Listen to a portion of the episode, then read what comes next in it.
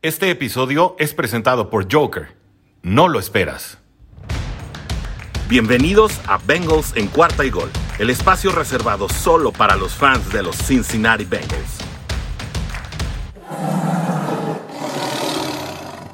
Y amigos, nos toca hablar ya de la previa de la semana 8. Creo que ya me escucho un poquito más animado después de lo desastroso que fue la semana 7 para los Jets, pero nos toca hacer ahora la previa de eh, la semana 8. Los Jets reciben al equipo de los Bengals, un equipo Cincinnati que está sorprendiendo a toda la liga, a todos los aficionados. La verdad es que lo han hecho bastante, bastante bien, bien por los Cincinnati Bengals. Y para hablar pues de la previa de este juego, pues tengo al buen Orson quien lleva la cuenta y el podcast de Bengals en cuarta y gol. Y pues qué gusto finalmente, Orson, coincidir en, en un episodio en el podcast. Y pues bienvenido, Orson, ¿cómo estás?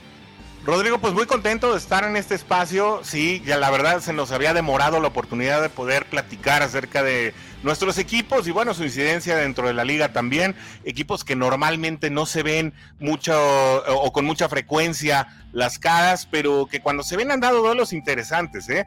Eh, la verdad son eh, equipos además que tuvieron por distintas situaciones mucha relevancia en la década de los 60, etapas en las que nacieron los dos, nacieron, son franquicias que nacieron en años muy cercanos y, bueno, yo creo que eso ya de, suyo conlleva una relación muy especial entre los Bengals y los Jets, ¿no? Además, bueno, uno siempre ve a Nueva York como, como una de las, de las ciudades eh, apoteóticas a las que siempre eh, apunta el mundo entero, ¿no? Y, creo que ser parte eh, de, del equipo, tener la franquicia de la NFL de la ciudad de Nueva York, pues además conlleva de suyo ya un tema importante y aparte.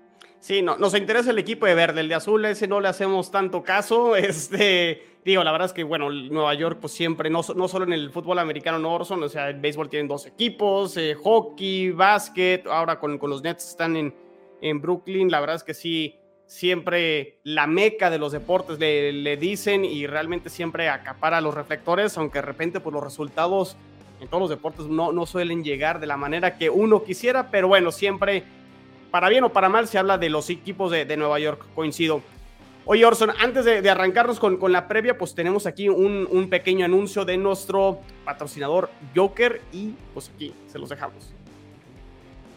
Joker, no lo esperas. Todo lo que necesitas al instante. El futuro del supermercado está aquí. En 15 minutos te llevamos frutas, verduras, tus marcas favoritas y todo lo que necesitas. Envío al instante productos de calidad, precios justos y un mundo mejor en Joker. ¿Qué más quieres? Joker, no lo esperas. Pues muy bien, Orson, pues ahora sí nos toca arrancar con eh, este juego de la semana número 8. Unos Jets que se encuentran 1-5 porque ya les tocó descansar eh, en la semana número 6 después de que habían jugado contra los Falcons en Londres. Descansaron Tuvieron dos semanas para preparar un partido contra los Patriotas y parece que no prepararon nada porque fueron humillados 54 a, 13 y los Cincinnati Bengals que en el último partido, sobre todo este contra Baltimore, creo que sí, no sé si ya decir un golpe de autoridad, Orson, pero sí un partido donde obviamente contra un rival divisional que venía muy bien, que venía... Eh, era el líder de momento en, su división, pues de visitante Cincinnati, la verdad es que está demostrando cosas y este proyecto Zach Taylor que creo que empezó tambaleándose, incluso a lo mejor se hablaba de que era de los posibles head coaches que pudiera perder su chamba al final de la temporada. La verdad que creo que ya al menos apagó esa parte y sobre todo lo más importante creo que para Cincinnati es que creo que encontraron a su quarterback franquicia y Joe Burrow después de esa lesión muy, muy fuerte y triste que lo limitó prácticamente toda la temporada, pues ha regresado y parece que la lesión nunca existió y está jugando muy, muy bien. Sí, la verdad tocas eh, distintos puntos eh, que vale la pena detenernos poco a poco sin llevarnos mucho tampoco de, este episodio. Eh, estás, en la, estás en lo correcto. Zach Taylor era uno de los head coaches más cuestionados. Incluso, bueno, te lo voy a decir, durante toda la temporada pasada, tu servidor cuestionó seria y severamente eh, los planteamientos de Taylor, la actitud, incluso el manejo de algunos jugadores eh, de la vieja guardia o del proyecto anterior de Marvin Lewis, que le habían dado varias satisfacciones a la franquicia, tales como pues lo, que salta al obvio son Andy Dalton y, AJ Green, Eh, Andy Dalton, bueno, uno de los, de los mariscales más, más maltratados en cuestión de autoestima y de opinión pública. Sin embargo, para la Who Day Nation, pues era nuestro Dalton, ¿no? Era, medio malo a veces, era medio bueno a veces, pero era nuestro medio malo, nuestro medio bueno. Y nos gustaba a nosotros maltratarlo, pero no que nadie lo maltratara, ¿no? Incluso ese tema del Dalton Standard, que, bueno, lució siempre como el, la media tabla de los quarterbacks de la liga. Eh, pues el trato que le da a Zach Taylor y que origina la salida de todos estos jugadores, que incluso algunos se la jugaron ¿eh? por, eh, eh, por el equipo. Hablo de un Giovanni Bernard que por cuestiones de presupuesto eh, se va a los Bucaneros por medio de la agencia libre, es decir, que es dejado en libertad tras haber dado ocho años de un nivel de juego pues bastante, bastante por encima del promedio y que incluso el año pasado prácticamente se convertía en un sexto hombre de la línea al, al momento en que las alas cerradas no podían eh, o, simplemente sus asignaturas no les permitían pescar los blitz, era Giovanni Bernard el que se llevaba eh, esa, esa responsabilidad y lo hacía muy bien a pesar de su tamaño y su peso. ¿eh? lo suyo pues obviamente era ser velocista, pero, pero para pescar el blitz la verdad es que pocos como él. Bueno, este tipo de situaciones daban eh, y ponían a, Zach Taylor en, el, en lo que le llaman el hot seat, ¿no? El asiento o la silla caliente, eh, como uno de los candidatos a perder eh, su empleo, pues muy temprano en, en, este año.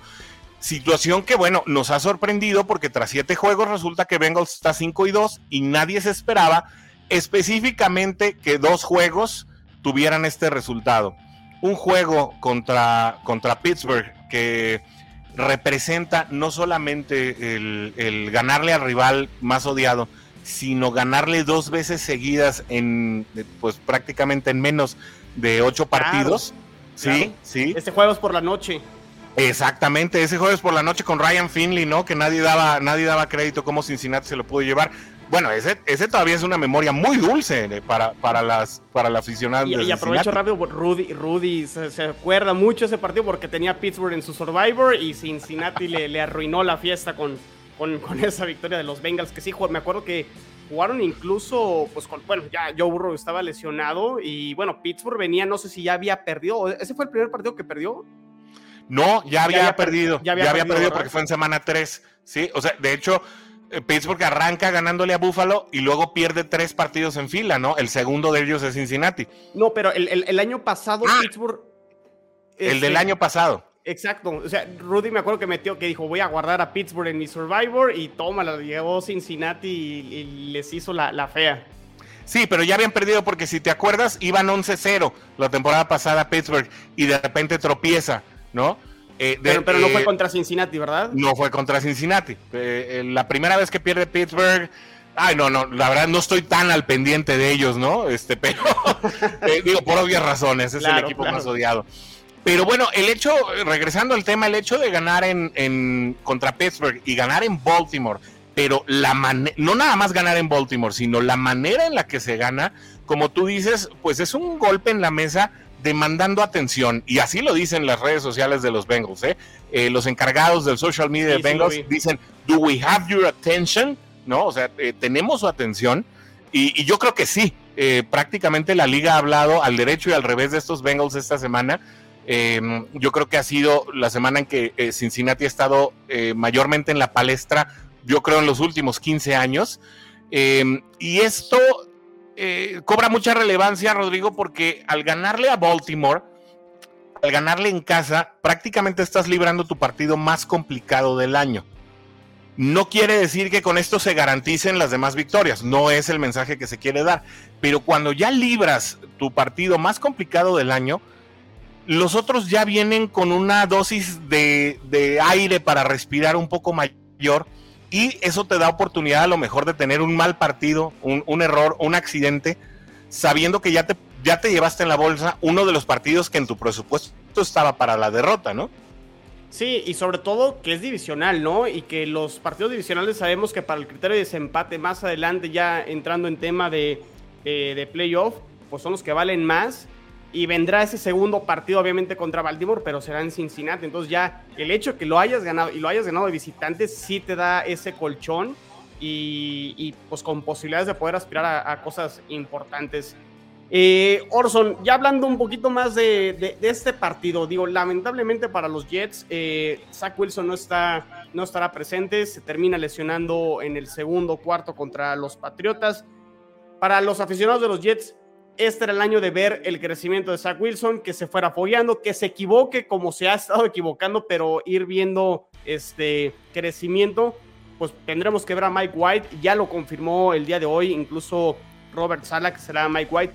Hicieron ya el trade por Joe Flaco, pero Joe Flaco llega el viernes en una cosa muy, muy extraña. Al parecer, ya ellos estaban conscientes de que iba a ser así. Entonces, hay posibilidades de que incluso sea el backup Joe Flaco e incluso que esté inactivo en, este partido y suban a Josh, Johnson de la, del Practice Squad.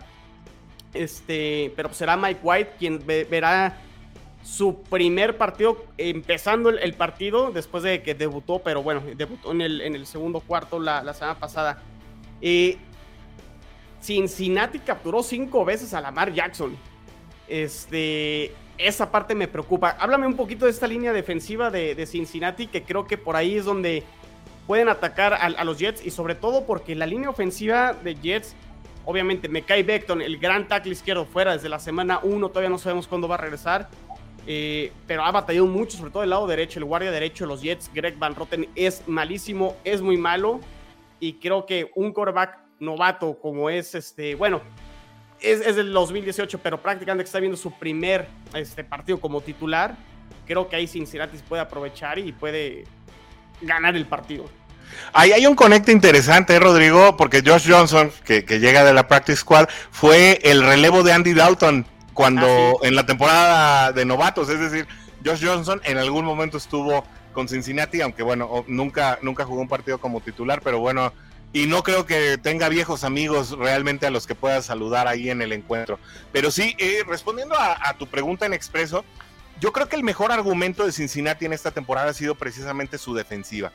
Eh, platicábamos en los episodios previos a la temporada que había un eslabón débil que, no, no, nos, no nos dejaba muy convencidos del trabajo que se había hecho en off-season y era la línea de linebackers y que ahí se podía romper un talento que hasta ese momento se había tanto adquirido y desarrollado dentro de la franquicia que nos daba certidumbre que tal vez eh, la línea defensiva y el perímetro pudieran tener muchas posibilidades de hacer un buen papel en la campaña, pero que la línea de backers, teniendo a un pues prácticamente a, tres jugadores muy jóvenes, ¿no? Jermaine Pratt como, como el linebacker central, el fuerte, Logan Wilson como, como, un, como un linebacker mucho más versátil de, ida y venida, y un Davis Gaither, que, es eh, un, linebacker de relevo, de rotación, y, y, que bueno, no está realmente tan definido como para la parte de perseguir el balón, sino de proteger contra el pase.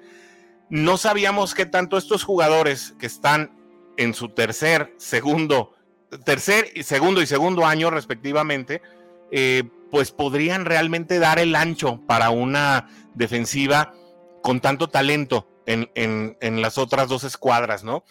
Logan Wilson ha sorprendido a la liga.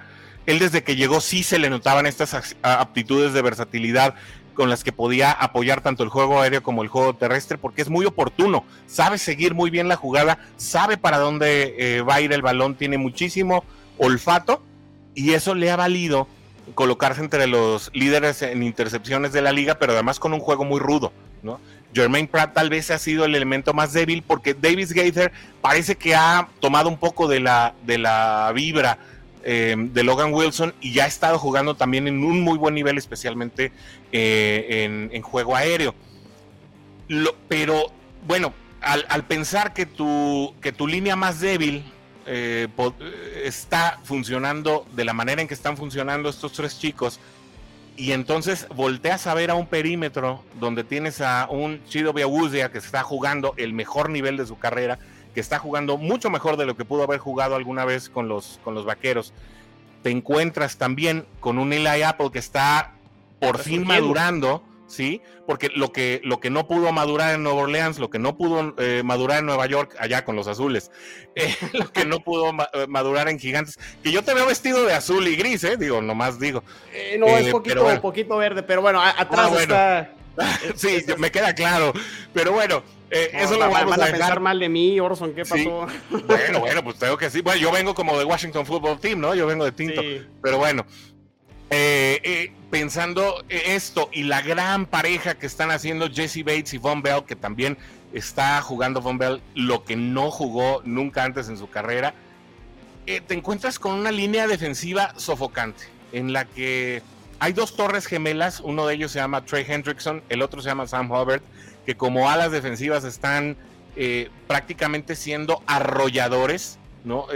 Alejandro Villanueva, que pues es un, es un tackle de muchísima experiencia, dio muchos años muy buenos en Pittsburgh, y además conocía mucho al, a, la defensiva de Cincinnati, a jugadores que ya tienen tiempo en Cincinnati. Eh, prácticamente no pudo, no pudo contener a Trey Hendrickson, eh, ahora sí que lo agarró demandado ¿no? Eh, durante todo el partido. Incluso hay una fotografía que trascendió en la que está Hendrickson encarando a Villanueva, mostrándole la pizarra y diciéndole, voltea, voltea, mira, ahí está, que no pudiste conmigo. Eh, y Sam Hubbard agarrando también, eh, pues cada vez mejor nivel de juego se combina con una línea interior, Rodrigo, que además ha sido sumamente efectiva. Bueno, DJ Reader está de más hablar de lo que puede hacer. Lo mostró con Houston Texans en, su paso por aquel equipo y ahora a su llegada a Cincinnati, la verdad es que no ha quedado de ver, eh, a pesar de, la intermitencia que hubo eh, a su llegada el año pasado por temas de lesiones y por, por muchos otros factores, que no fue el año de Cincinnati el año pasado y la adquisición de Larry Ogunjobi y la llegada de los gigantes de BJ Hill, que también está muy motivado y jugando un muy buen fútbol, la verdad es que eh, han sido arrolladores. Si tú analizas el partido contra Baltimore, fueron muchas las jugadas que no fueron de blitz, en la que prácticamente la defensiva barre con la línea ofensiva de Baltimore. Eh, ahogan a un, a, un Lamar Jackson que no tenía para dónde voltear y que para el tercer cuarto estaba desesperado por mandar el balón a donde sea pero que ya no estaba tan animado por correr como siempre lo hace.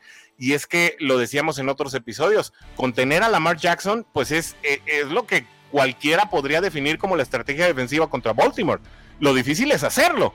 Entonces, entonces, de esta manera, la defensiva de Cincinnati, la verdad, ha sido el mayor argumento. Lo que haga la, lo que haga la ofensiva, eh, pues puede ser bueno, puede ser malo, puede ser esporádico pero mientras la defensiva siga manteniendo en menos de 20 puntos a los rivales, que, es, que ha sido la constante en, estas siete semanas, pues la verdad es que creo que la ofensiva con poquito puede sacar los partidos. Bueno, y, no creo que sea tarea difícil porque los Jets prácticamente es el equipo, el último lugar en puntos. realmente les ha costado mucho, mucho trabajo este, anotar puntos. De hecho, es increíble, Orson, o sea, que Jets sea el único equipo de la liga que lleva cero puntos y llevar, es un albur decir, lleva cero puntos en el primer cuarto. No han anotado ningún punto en siete juegos. No sé si finalmente, por probabilidades o por posibilidades, finalmente lo, puedan lograr. Pero pues sí, si una defensa de Cincinnati ha logrado contener a ofensivas como la de este, Green Bay, a la ofensiva de Baltimore, no es poca cosa de tener a. Estamos hablando de muy buenos corebacks, ¿no? Que han sido MVPs, tanto Lamar Jackson como el mismo Aaron Rodgers. Yo creo que este, los Jets van a poder, van, a batallar mucho para poder mover el balón y más con un quarterback, como ya lo comentamos con, el caso de, Mike White. El partido de los Jets que más puntos han anotado o han pasado los 20 puntos, bueno, fue contra Tennessee, que sorprendieron a todos, ganando 27-24. Contra Falcons anotaron 20 puntos, pero de ahí en fuera, pues no, no han podido realmente hacer gran cosa. ¿Tú cómo ves esta ofensiva de los Jets? Si hay algo que te preocuparía, o realmente sí crees que Cincinnati, eh, digo, porque si se puede, cualquier equipo que se confíe se puede llevar siempre una sorpresa y creo que incluso lo declaró el mismo Joe Burrow el, día de hoy, que no están viendo a los Jets menos, que van a salir concentrados, no están conformes con el 5-2 y será eh, dar este, un paso más en búsqueda de llegar a los, a los playoffs. Pero hay algo de esta ofensiva que sí tendrá que preocuparse Cincinnati o no. Yo, yo creo que sí, Rodrigo. Y es que, mira, eh, si nos remontamos a la semana 4, en el jueves, en el partido jueves por la noche, a Cincinnati se le digestó mucho el, juego terrestre de Jacksonville. Utilizaron un esquema que rompió prácticamente las coberturas y las asignaciones que estaba haciendo eh, el equipo de Luan Arumo eh, o la escuadra de Luan Arumo en, en esos momentos. Y eran muchas jugadas de read option.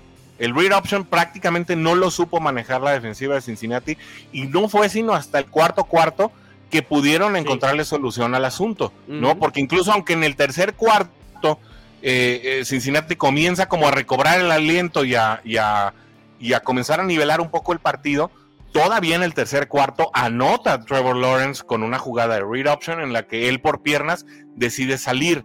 Entonces, eh, la, ofensiva de, Jets en este momento representa muchas interrogantes porque trae o, traerá a un quarterback que, no mostró malas cosas en el partido pasado, entró sin preparar el juego, sin haber eh, hecho trabajo de coordinación, sin haber entrenado previamente con, la, con el primer equipo.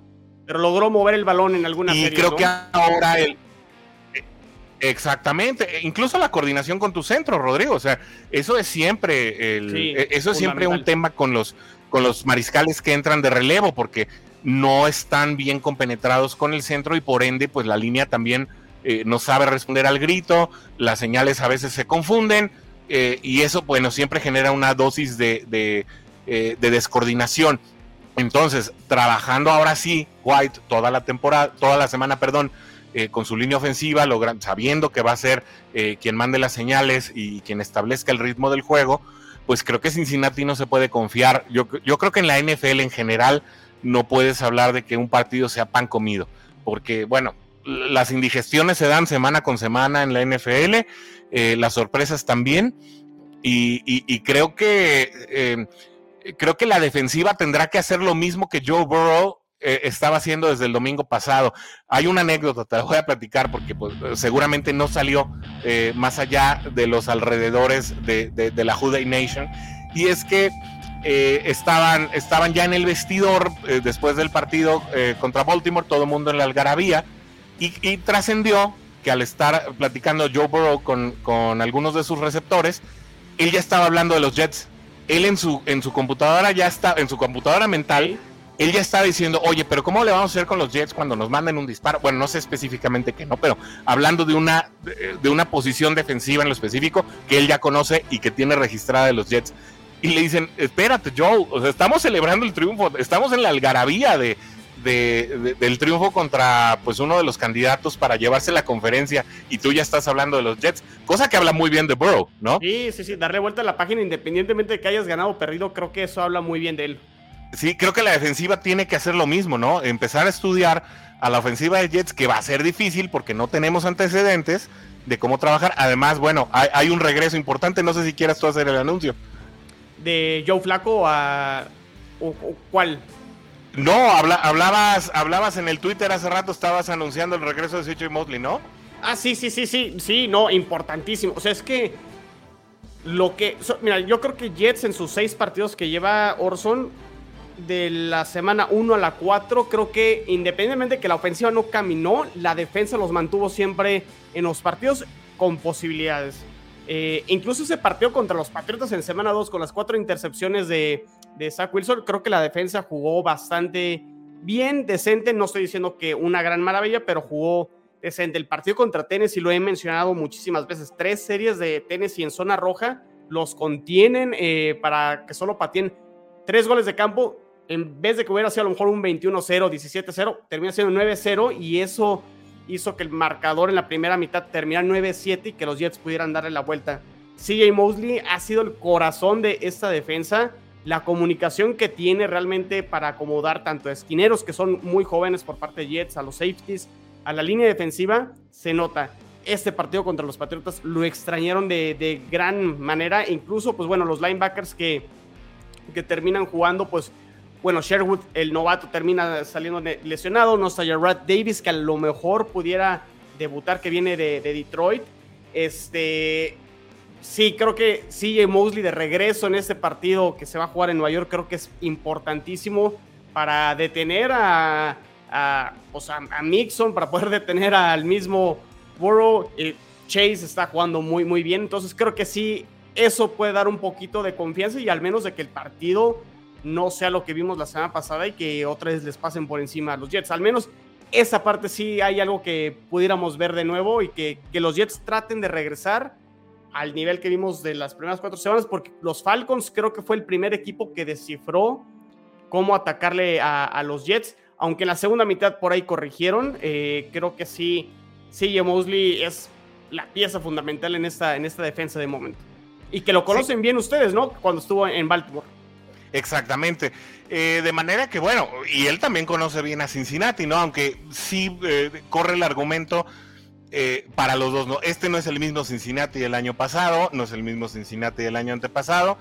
Y, también al mismo tiempo creo que estos Jets serán muy distintos a los de las últimas tres jornadas por los factores que ya dijimos, ¿no? Un nuevo mariscal, otra actitud, otro ritmo, incluso a lo mejor otro playbook, otro plan de juego bueno, otro playbook sería demasiado ambicioso. Me refiero a otra selección de jugadas para estructurar un plan de juego más en función de lo que White puede eh, ofrecer como características físicas. Y con una defensa reforzada, yo insisto, eh, no podría pensarse de en, un partido que se gana desde el vestidor. Ningún partido que se pretende ganar desde el vestidor tiene un buen resultado para el equipo que en el papel es el fuerte, ¿no? Sí, sí, sí. Vamos a ver si al menos esta defensa puede retomar el rumbo, digo, hay, hay jugadores este, que están cuestionables con, con, el tema de los Jets. De hecho, aquí tengo el reporte de lesionados. Eh, hay, hay, conmoción. Está el caso de Quincy Williams, quien es el hermano de Quinn en Williams, el, liniero defensivo. Está en el protocolo de conmoción. No sabemos si va a, jugar. Está también este Ashton Davis, el safety, ahí con una lesión en el, en el hombro, aunque sí entrenó de manera limitada. El regreso de CJ Mosley ya entrenó de manera limitada. Creo que es importantísimo verlo de, regreso, pero sí, esta, esta posición de linebackers para los Jets sí tiene varias bajas y vamos a ver si al menos ya con la presencia de CJ Mosley pueden, pueden mejorar. Eh, platícame, Orson, si, si, hay un jugador en toda la NFL que se puede llevar, hablando de los novatos, el jugador ofensivo novato eh, del, del, año tiene que ser Jamar Chase, ¿no? O sea, mucho se cuestionó ese pick en su momento, incluso obviamente por la lesión de, de, Burrow por la rodilla, se hablaba de que tenían que ir por línea ofensiva y luego línea ofensiva y después línea ofensiva prácticamente.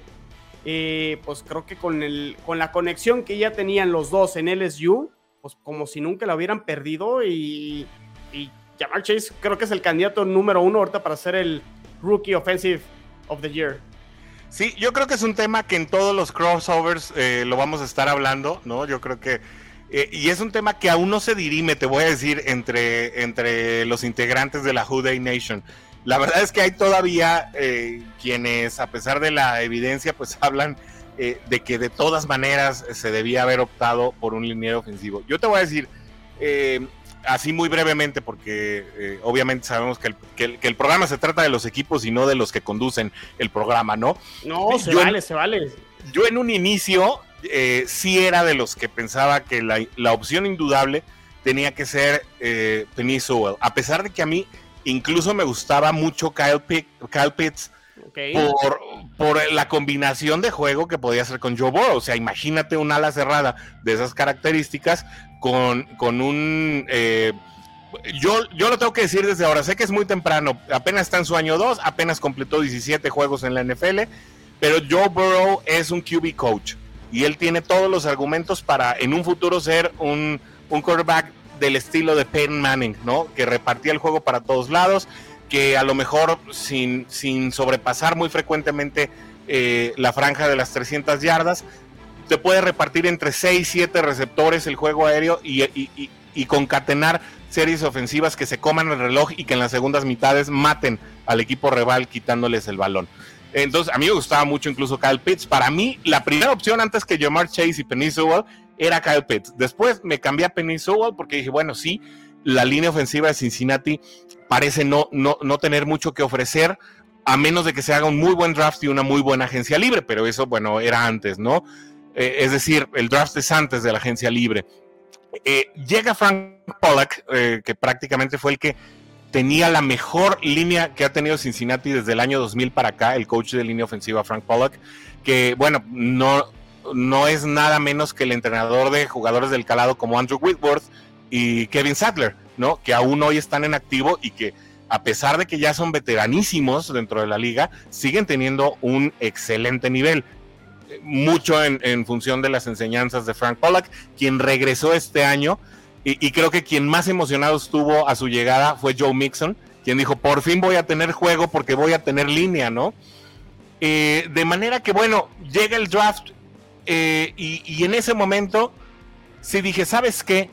Un, talento de liniero ofensivo se puede obtener en agencia libre. Un buen liniero ofensivo se puede obtener en, la, en, la, en, la, en el día 2, en el día 3 del draft. Pero un talento como el de Jamar Chase es difícil de encontrar en décadas. Sí, y en ese momento, sí, y en ese momento me convertí en Team Chase, porque nosotros estábamos como Team Cap, Team Ironman, ¿no? Había el Team Sewell, el Team Chase, y la, opinión estaba completamente dividida. Ah, eh, y, no, y, no, le quiero tirar aquí a mi buen amigo Tigrillo, porque yo cuestioné mucho ese trade que hace Miami, porque si se hubiera quedado, tenía la posibilidad, tanto como ahorita lo acabas de comentar, o Kyle Pitts o el mismo Chase se van por Waddle, que lo ha hecho bien. Creo que también Waddle se, ha visto bastante bien en, Miami. Pero creo que sí están, desde mi punto de vista, tanto Chase y tanto Kyle Pitts en un nivel por encima de, Waddle. Y este cuestiono mucho ese movimiento, pero bueno, eso, es hablar un poquito de, los Dolphins, pero sí creo que de momento, pues no podemos criticar eh, el pick de Cincinnati y es por eso que ahorita de momento este, el Joe Burrow tiene ya 1956 yardas, va a un paso para superar obviamente las 4000 y está jugando muy, muy, muy, muy bien Joe, Burrow. Y Jamar Chase me preocupa porque esta secundaria de los Jets, que se ha sorprendido a, muchos, sobre todo los corners, tanto Bryce Hall en su segundo año y Brandon Eccles, Robert Sara le está apostando a desarrollar su talento y creo que eso es bueno. Pero sí creo que por, como se ha visto llamar Chase, creo que por ahí pueden atacar a esta secundaria de, los Jets que tiene a Marcus May con, con, su safety, un safety ya de mucha experiencia, cinco, es su quinto año ya en la liga, pero vamos a ver si lo pueden contener. Creo que esta va a ser la asignación más difícil de Bryce Hall eh, de lo que va la temporada y vamos a ver cómo, cómo se ve. Orson, no sé si quieras agregar algo más de tanto ofensiva, defensiva. ¿Qué, ¿Qué, te gusta de los Jets? Independientemente de su récord, ¿qué te gusta? Porque antes de que empezáramos a grabar, eh, comentábamos y nos estábamos quemando prácticamente lo que queríamos compartir con todos los que escuchan este eh, podcast, tanto el de Bengals en cuarta y gol, tanto y como el de Jets en cuarta y gol, como el proyecto de Cincinnati que parecía que no tenía ningún rumbo. Este, muchos aficionados de los Jets ahorita están frustrados y los entienden, sobre todo por lo que pasó el último partido. Pero, ¿qué será bueno? Tener paciencia, creerle a Robert Sala que sí va a desarrollar a, estos jugadores jóvenes, que es el equipo más, eh, es el equipo que está metiendo a más novatos. Es el equipo que liderea snaps en novatos y que a lo mejor a cierto punto es entendible la situación que vive los Jets y que va a llevar tiempo. ¿Qué nos puedes platicar tú? Porque ya Zach Taylor, que lo comentábamos, estaba en la silla caliente, este, pues logró darle la vuelta. Y de lo que has visto los Jets, ¿qué, podemos... Eh, ¿De qué nos podemos agarrar para tener esperanza y sí realmente creer en este proyecto de Robert Sala? Eh, yo creo que primeramente es creer en el head coach, ¿no? Eh, Robert Sala, yo creo que es un, eh, es un head coach con una filosofía honesta, con una filosofía transparente. y yo creo que creer y, no desesperarse, otra vez se dice más fácil de lo que se hace. Porque obviamente como aficionados siempre queremos ver a nuestro equipo trascender año con año. Y, de repente ver los movimientos que, la, que los staffs de coacheo hacen obviamente en función de tener mejores resultados, a veces te esperanzan y, comienza, eh, comienzan a darse los resultados en la liga y obviamente en función de estos resultados, eh, pues te puedes ir de lo sublime eh, al desplome prácticamente en cuestión de semanas. Los resultados no se han dado para Jets definitivamente, pero creo que tocas un punto muy interesante y yo creo que eso es a lo que le apostaría, al desarrollo de los novatos. Zach Taylor prácticamente cambió a la plantilla en tres años, dejó a ir a los legendarios, a, quienes no creían en el proyecto, e incluso estamos hablando de un AJ Green que hoy en, Arizona está produciendo mucho más de lo que produjo en, dos años bajo la tutela de Taylor, eh, porque pues ya era un jugador que no creía en el proyecto.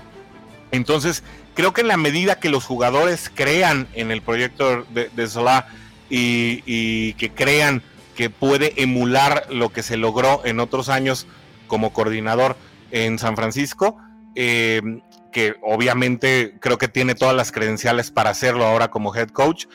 Eh, creo que es un, es un tema de paciencia, de desarrollo, y yo que no solamente de concentrarse en quién es el head coach, sino ir línea por línea, em, definiendo quiénes son los que valen la pena, no solamente en la escuadra de juego, sino en la escuadra de cocheo. Yo te digo que la gran diferencia del, Cincinnati de la semana del año pasado al de este año eh, no son solamente las contrataciones de agencia libre, no solamente las llegadas eh, de los novatos, sino es un, eh, un nombre clave que ya, que ya dimos en este episodio, que es Frank Pollack, el entrenador de la línea ofensiva. Joe Burrow no pudo desarrollarse en su año de novato simplemente porque no tenía tiempo, porque estaba asustado, estaba estresado, no pudo ajustarse a una liga en la que no tenía ni un segundo para poder respirar en la bolsa de protección y escoger a su, a su objetivo, a su target, ¿no? Eh, de manera que, bueno, con un coreback joven, ¿no? Que con mucho talento, ¿eh? como lo es Zach Wilson, además, porque, bueno, no, en balde se cortó el proyecto de Sam Darnold, ¿no? Eh, que, empezó muy bien en Carolina y, se volvió a caer, pero bueno, eso es ya. como puso Rudy, ¿no? Este, te puedes ir de Jets, pero no se te puede quitar lo, lo, de Jets. ese Rudy siempre es muy ácido con sus comentarios hacia los Jets, pero hasta cierto punto creo que tiene razón, porque sí, Darnold no. Vamos a ver, todavía tiene tiempo y, hay que darle la oportunidad, pero de momento creo que sí parece que fue la decisión correcta, al menos de, Jets, y de cortar y de empezar de cero, ¿no? Que es prácticamente lo que nos estás diciendo. Exactamente. Entonces yo creo que el, conseguir a esos elementos claves de los pequeños grandes detalles pueden hacer la diferencia. Sola, pues prácticamente acaba de llegar. Eh, es difícil eh, encontrar eh, tu equipo, no solamente de jugadores, sino de staff, para que puedan desarrollar un proyecto juntos. Pero yo estoy, yo estoy muy confiado, estoy muy seguro que es la dirección correcta para una franquicia como la de los Jets, que si hace buenos drafts y se hace rodear de la gente correcta, pues en poco tiempo los vamos a estar viendo dar la vuelta tal como, como sucedió con ese Cincinnati que todavía tiene que probar muchas cosas. Tiene que terminar una temporada con, marca positiva y tiene que ganar en playoffs, cosa que no hace desde 1991. Entonces, o sea, tampoco te lo puedo decir acá como desde el tope de la montaña. Te lo digo parado en un 5-2 que nos da mucho para, para celebrar, nos da mucho para ilusionarnos, pero que hasta ahorita todo está todavía en castillos en el aire. Sí, ya, Cincinnati llegó a la, a de la montaña, pero ahorita está diciendo, ¿y ahora qué hago y cómo me mantengo aquí? No, no se vaya a derrumbar, no vaya a ver, poniéndolo, no, estás en el Himalaya, pero puede venir eh, un momento malo con el clima y te tendrás que bajar o tendrás que ver cómo lo controlas. Y sí, creo que a Cincinnati le queda el camino todavía un poquito largo, pero va, va bien y esperamos que los Jets puedan hacer eso. Y al menos yo creo que en esa parte Jets ha acertado con ciertos movimientos, sobre todo en el draft Michael Carter, el corredor, creo que a poco se empieza a ver mejor. El guardia novato que muchos criticaron a los Jets por haber subido en el draft en la primera ronda para tomar a este guardia, lo ha hecho muy, muy bien. Creo que era de momento el cuarto mejor novato liniero ofensivo. e incluso en varias semanas ha tenido muy buen desempeño protegiendo a su coreback. Entonces ahí va. Me cae Beckton el año pasado el tackle izquierdo. Eh, el Aya Moore ya tuvo su primer touchdown una semana pasada. Corey Davis está anotando prácticamente semana tras semana, se ha, visto bien, entonces ahí va, ahí va, pero creo que hay que ser un poquito más, más pacientes, pero sí queremos ver mejoría de todas maneras al final de la temporada para sentirnos un poquito más tranquilos pensando en el, en el segundo año. Orson, este, un episodio de previa, pues no es previa, si no hay pronóstico. Y pues, ¿cuál es tu pronóstico para este partido entre los Jets, que van a jugar, por cierto, de negro? Este, yo no sé si por el tema de Halloween, no sé, pero van con su uniforme alterno, van con el uniforme negro y van a recibir a los Cincinnati Bengals en el MetLife, que por cierto, este apenas va a ser el tercer juego de Jets de local, ¿eh? O sea, pareciera que ya vamos como a la mitad de la temporada y le quedan todavía, creo que siete partidos a los Jets de, local, que me parece, este, a ver si puede aprovechar algo ahí en el tema de la localía, pero pues creo que está claro quién es el favorito y quién debe de ganar. Sí, pues estamos en una condición muy similar porque Cincinnati hasta ahora solo ha jugado el primer partido contra Vikings, el partido contra Green Bay y el partido contra Jacksonville como local. Todos los demás han sido como visitantes, es decir, va a, llegando a la semana 8 van a ser cinco juegos como visitante, tres como local. Em, me imagino, no han publicado con qué uniforme van a jugar, me imagino va a ser todo de blanco, eh, por obvias razones, eh, o tal vez con el jersey no, los Jets van a jugar todos de negro, como bien dices ahora. Cincinnati no ha anunciado cómo va. Bueno, normalmente, el como ahora tiene un patrocinador de detergente, el jueves te dicen eh, con, el anuncio del patrocinador qué jersey y qué funda se van a poner. Yo me imagino eh, se va a jugar. Ah, no, sabes que. Bueno, sí, sí existe el material donde te dicen eh, cómo van a jugar semana con semana, pero no lo he. no lo consulté para esta ocasión, me disculpo con la audiencia, supongo jugarán todos de blanco, si acaso la funda será negra, ¿no? Em, eh, yo considero que sí es un partido que Cincinnati debe ganar en el papel, ¿no? Eh, por los resultados eh, bajo los que se han estado más o menos llevando. Yo considero que la, ofensiva debe conseguir por lo menos tres touchdowns. Em, creo que Ivan McPherson puede aparecer nuevamente en un par de ocasiones. Sí creo que, que Jets le pueda anotar a Cincinnati en esta ocasión y más o menos yéndonos, eh, yo normalmente me apego a lo que dice Las Vegas. Las Vegas da un spread por ahora de 9.5. Yo me iría más o menos eh, en, función de los puntos que creo que puede conseguir Cincinnati a un 27-17 en favor de la visita. Ok, coincido, coincido. Sí, yo creo que también este, va a estar ahí entre los 10 puntos a favor de Cincinnati. 17 puntos estaría dentro de lo que han sido los Jets ofensivamente, que la verdad les cuesta mucho trabajo. Yo nada más pido, por favor, ver puntos finalmente en el primer cuarto, porque anotar puntos en el primer cuarto, tener un touchdown, dicta lo que puede ser el partido este, en el segundo, tercer y cuarto cuarto. Y esperamos que al menos eso le pudiera dar alguna posibilidad muy remota a los Jets. Pero sí coincido, yo creo que los Jets a lo mejor sí pueden anotar 20 puntos y voy con un 30-20 a favor de, de los Cincinnati Bengals. Bueno, interesante. ¿eh? Te voy a dar un dato ahí complementario para la audiencia. Eh, solamente Green Bay le pudo anotar 20 puntos en tiempo regular a la, a la defensiva de Cincinnati.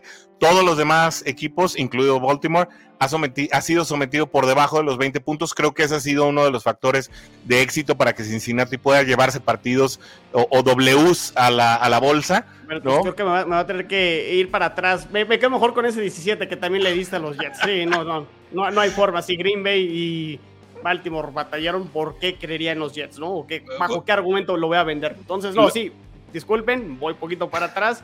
30-17. Híjole, se me hace un diferencial demasiado grande. Creo que el spread no puede ir. Eh, bueno, 13 puntos sería, creo que mi límite máximo, ¿eh? Em, pero bueno, ahí creo que eh, por, eh, por el lado de las sorpresas, Creo que si de repente Cincinnati sale explosivo en dos, tres jugadas eh, que se salgan del guion, en el que pues tal vez eh, la, defensiva se concentre demasiado eh, en, ir por Chase, que definitivamente va a ser ahora el argumento, ¿no? Cada, día, cada día la liga se va a cuidar más de un Jamar Chase.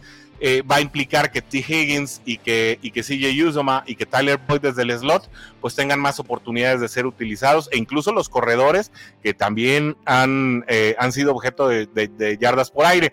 Si la, si la ofensiva de Cincinnati sale con estas explosiones espontáneas, creo que sí podría ampliarse el diferencial. Pero en un sentido estricto, yo me apegaría a ese 27-17 y sí creo que, que la defensiva va a seguir en ese tenor de mantener los partidos por debajo de los 20 puntos. Nada más haciendo la salvedad, eh, Chicago también le anotó 20 puntos a Cincinnati. Ese, ese fue la, derrota absurda de la semana 2, 20 a 17. Sin embargo, eh, 7 de esos puntos fueron por un pick six, lo que quiere decir que la, que la defensiva mantuvo a Chicago en 13 puntos. Pues muy bien, Orson. Pues este, la verdad es que no, nos hemos ido largo y ha estado buenísimo este episodio y que no, no, va a ser la primera. La, bueno, es la primera, pero no será la última porque haremos este, el, el, recap. Podemos hacer el recap de lo que sucede, lo que una vez que haya concluido el, el partido nos, nos, organizamos y hablar, hablaremos de cómo termina este partido, pero por lo pronto estuvo ameno el, la plática del día de hoy y pues muchas gracias por, por haber estado en Jets en, en cuarta y gol. Y Orson, pues, ¿dónde te pueden encontrar en redes sociales y dónde pueden encontrar el gran contenido que haces de los Cincinnati Bengals? Pues primero que nada, muchas gracias Rodrigo por la invitación. La verdad es que sí, eh, eh, fue un episodio esperado. Era, era una combinación que esperábamos tener ya eh, desde los inicios de los podcasts de, Cuarta y Gol. A nosotros nos pueden encontrar ahí en el Twitter. el oficial de Cuarta y Gol es Bengals en Cuarta y Gol. su servidor está como Orson JPG ahí en Twitter y ahí pues eh, eh, nos pueden encontrar, ahí compartimos mucho material, al igual que tú, Rodrigo, eh, muy relevante para el análisis de los partidos y para pues también lo, lo, que llama más la atención, lo que es más mediático dentro de los resultados de la liga, que ahora pues sí, Cincinnati afortunadamente está dando mucho de qué hablar. Qué bueno, qué bueno por los aficionados de los Bengals, lo, ya lo merecían y esperamos que finalmente se les dé esa victoria, bueno, una, una vez, primero que califiquen. Primero llegar. Llegar, pero Sí, o sea, que, ganen ese partido porque es increíble desde 1991. Digo, ya ahorita los Jets, hablando de, estas rachas eh, larguísimas, pues es el equipo que tiene más años sin calificar a los playoffs. No lo hacen desde el 2010. No va a ser este año, pero esperemos también pronto este, que corten esa, esa racha. Bueno, te voy a dar otro dato, ¿eh? porque yo soy, yo soy don Memorabilia. A ver. La última vez que Cincinnati ganó un partido de playoff fue contra los Raiders de Bo Jackson y Marcus Allen. ¿No? Eh, y Jay Schroeder en los, en los controles. O sea, estamos hablando de leyendas ya de, muchísimos años eh, en, la, en la NFL y que obviamente, pues sí, queremos romper esa, esa maldición eh, que por tanto tiempo ha quejado y que ha prácticamente sido objeto de burla en la división y en la liga entera para un equipo que tiene una afición increíble tanto dentro como fuera de los Estados Unidos. Obviamente la, afición de México eh, no, no, es la excepción. Les mandamos un saludote. Estoy seguro que van a estar muy atentos de este capítulo. Y pues nada, eh, reiterar la invitación eh, al público a que esté atento a los contenidos de cuarta y gol para toda la NFL. Así es, así como lo comenta Orson, métanse en Twitter, van a encontrar este, los podcasts de su equipo favorito, Bengals, Jets, Dolphins, Steelers, Colts. Tenemos una gran carta de diferentes podcasts de la familia Cuarta y Gol y la verdad es que todos son muy buenos, todos tienen lo suyo y la verdad es que no, no solo eh, van a aprender y eh, informarse, se van a divertir también con, con cada uno de los, de los integrantes. Por lo pronto, pues amigos, hasta aquí llegamos con este episodio de la previa de la semana 8 entre los Jets y el equipo los Cincinnati Bengals. Ya saben dónde pueden descargar todos los episodios Spotify, Apple Podcast, donde ustedes escuchen los podcasts y ya lo saben, déjenos una reseña porque los Jets no terminan y nosotros tampoco. Jets en cuarta y gol y Bengals en cuarta y gol.